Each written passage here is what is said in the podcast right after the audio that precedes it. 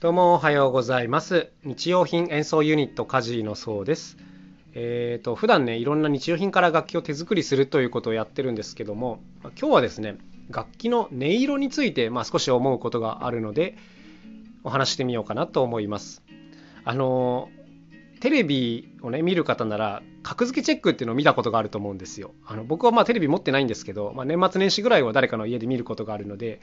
わかるんですけどその格付けチェックの中で結構楽器が出てくることありますよね。あの何億円の楽器と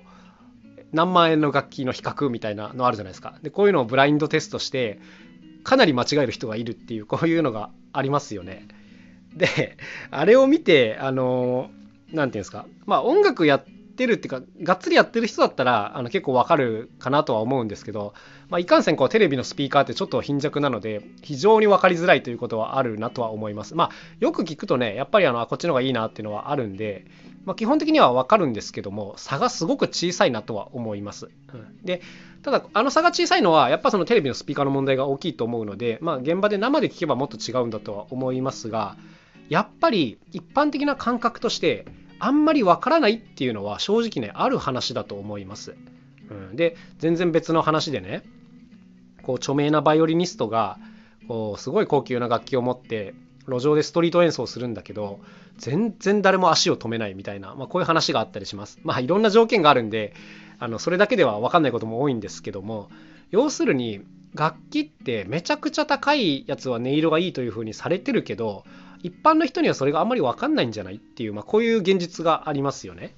これはねシビアな話やっぱりねあのあるしそれがまあ真っ当な感覚だと思うんですよ。うん、なんかある一定のラインまでっていうのはいい悪いの差がすごくつきやすいんですけどもある一定のラインを超えてしまうと素人にはその違いがよく分かんないっていうところなんです。でこれはまあ楽器だからちょっと分かりづらいですけどご飯っていうか食材とかだともっと分かりやすいと思うんですね。なんか特に僕はあのバカ舌というかあの何でも美味しく感じちゃうたちなのである程度美味しければそれ以上どっちが美味しいかなんて判別できなくなるんですよ。あの例えば塩っていうのがありますよね。塩も、えーと、美味しい塩から、まあ、普通の塩までいろんなものがありますけどもさすがにですね普通の食塩と美味しい塩の違いは分かりますよさすがにこれは分かりますけどもただ美味しい塩ともっと美味しい塩があっても 僕には違いがあんま分かんないんですね。えどっちもいいじゃんっていう風になっちゃうっていう。あのこういうのはまああるじゃないですか。でやっぱね楽器についてもねこれはあると思います。うん。僕自身楽器がめちゃくちゃ好きですけどうん。好きなんですけどあるやっぱ一定のラインを超えるとうんもうあんまり変わんないなって思うことはたくさんあります。でただすごいこうシビアなプロの現場ではこのでもやっぱりほんのちょっと髪の毛1本分だけどこっちの方がいいっていうものを選び続けていかないとあの最終的にはダメなものになってしまうんでこういった姿勢っていうのは大切なんですが基本的にそういう超シビアな現場以外では僕はそこまで重視していませんその髪の毛1本の違いっていうのをね。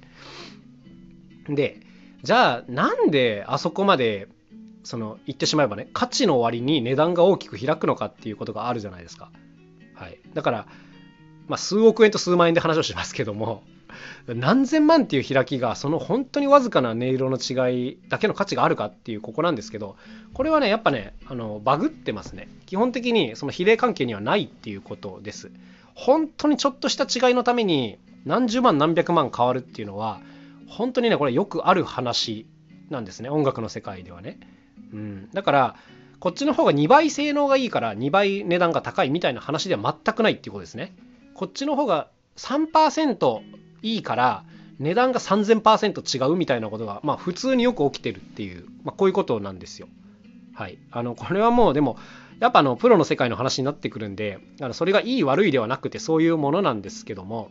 あのやっぱ一般の感覚でいるとこれはまあ大きくやけどをするっていうところだと思います。であの僕自身はねずっとドラムをやってたんですけどもドラムに関してもですねあのシンバルと太鼓っていうので構成されてるわけですけどもシンバルっていうのは基本値段がもろに音色に直結するんですね。例えば1万円のシンバルと10万円のシンバルでは基本10万円のシンバルの方がいい音がします。これは比較的素人にも分かりやすい差なんですががですね1万円の太鼓と10万円の太鼓があった時にそこまでの違いを聞き分けられる人っていうのは多分少ないと思います。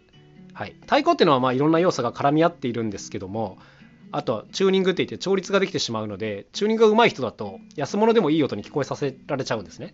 はい、っていう楽器によってこういう違いっていうのはもろにあります。シンバルっていうのはもう基本後からのコントロールが効かないのでもうもろにその作った人の腕とかが問われるであの分かりやすい違いとなって現れるんですけども、まあ、太鼓なんかに関しては違いが現れにくいということです。で基本的に僕の考えとしては複雑な楽器ほどこの傾向があると思っていてうん、たくさんのパーツでできている楽器とかね。っていうのはあの値段と音のバランスっていうのが悪くなっていくと思います。悪くなるっていう言い方が合ってるか分かんないですけど、うん、値段に比例しなくなってくるっていうところですかね。あのこういう傾向があるなと思ってるので高ければいいっていう考え方が基本的に通用しないとは思います。まあ高ければいいっていうのは事実としてあるんですけどただそのバランスが悪いっていうのは覚えておいた方がよくてある程度の価格帯を超えるともうほとんど分かんないっていうことは覚えておかなきゃいけない。でそれが分かるんだったら買ってもいいと思うんですけども分かんない人が高額のものを買うっていうのは基本的に無意味なことだと僕は思うのであのそれやめといた方がいいかなと思います。はい。あのまあすごいね残酷なところなんですけども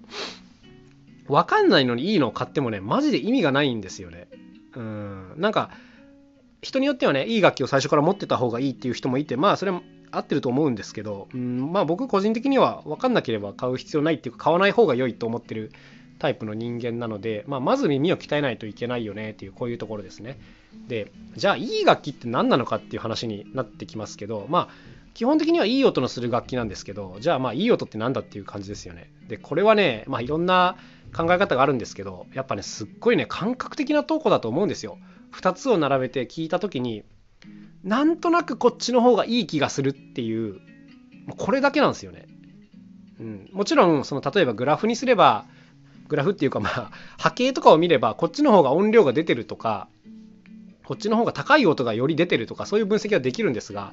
まあなんですけど基本的にはやっぱ目の前に置いて鳴らした時にあいいなと思うかどうかっていうもうここだけなんですね。めちゃくちゃ感覚的なとこなんですよ。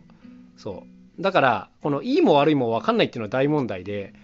うん、2つ並べた時にほんのわずかな違いでもあこっちのがいいっていう判別をし続けていくことで基本的に耳っていうのは鍛えられていくので、まあ、そういうものの先にすごくいい楽器があるっていうふうに思っています。あの値段っていうのはまあさほど関係ないっていうことかな。はい。っていうふうには思ってるんですけども。うんまあとにかくね楽器の音色についてこう自分がいいと思えなければあの別に1円だろうが買う価値はないというふうに僕は思いますしあの本当にいいと思えばどれだけ時間とお金をかけても手に入れるべきかなというふうには、まあ、思うかなというそんなところですね。話がちょっといろいろ散らかってますけども、ま、とにかくお金に左右されずに選んでくれっていうことが言いたいです僕的には。はい、であとはそのいい音色の楽器っていうのはめちゃくちゃ重要でこれはもう人間の声がいいっていうのと一緒なんですね。あの声がいい人って例えば「おはよう」っていうだけでもう聞いてる方は幸せな気分になるじゃないですか。その日一日がこう、あの、ああ、いいな、今日っていう風になる感じありますよね。ラジオとかでもね。うん。だからこれと一緒なんですよね。いい楽器って当たり前のフレーズを普通に弾いただけで幸せになれるんですよね。あの、特に難しいことでやらなくても大丈夫なんですよ。いい音の楽器っていうのは。うん、あの普通のことを普通にやるだけで聴く人が喜んでくれるのでだからいい音の楽器が必要っていうことなんです。うん、何でもいいじゃなくてね。何でも似たような音は出るけどだけどより良いものを追求するっていうのはそういうところだと僕は思います。あのいい音の方が気持ちいいからっていうところですね、まあ、とにかく気持ちいいものを探し続けなきゃいけない、うん。まあ、そんなところですかね。あのとにかくこの楽器の音色っていうのに関しては思うことが山ほどあるんですけどもで基本的なルールっていうのはたくさんあるんですけどやっぱ最終的にはもう自分を信じるしかないっていうところ、うん、これはねもう強く言いたいですね。よくなんか何万円以下の楽器を買っちゃダメだよみたいな話がありますが、あれは嘘です。あの信じなくて大丈夫です、あれは。はい。自分で聞いていいと思えば買えばいいし、いくら高かろうが思えなければ買わなくて大丈夫です。はい。この辺はもう口を酸っぱくして言いたいなというところなんですけども、すみません、説教臭くなっちゃいましたけども、まあ、とにかくね、ここは大事なところだと思うので、えー、熱く喋ってみました。ということで今日は楽器の音色についてですね、はい。では今日はこの辺で終わりにしたいと思います。それではまた明日お会いしましょう。さようなら。カジノそうでした。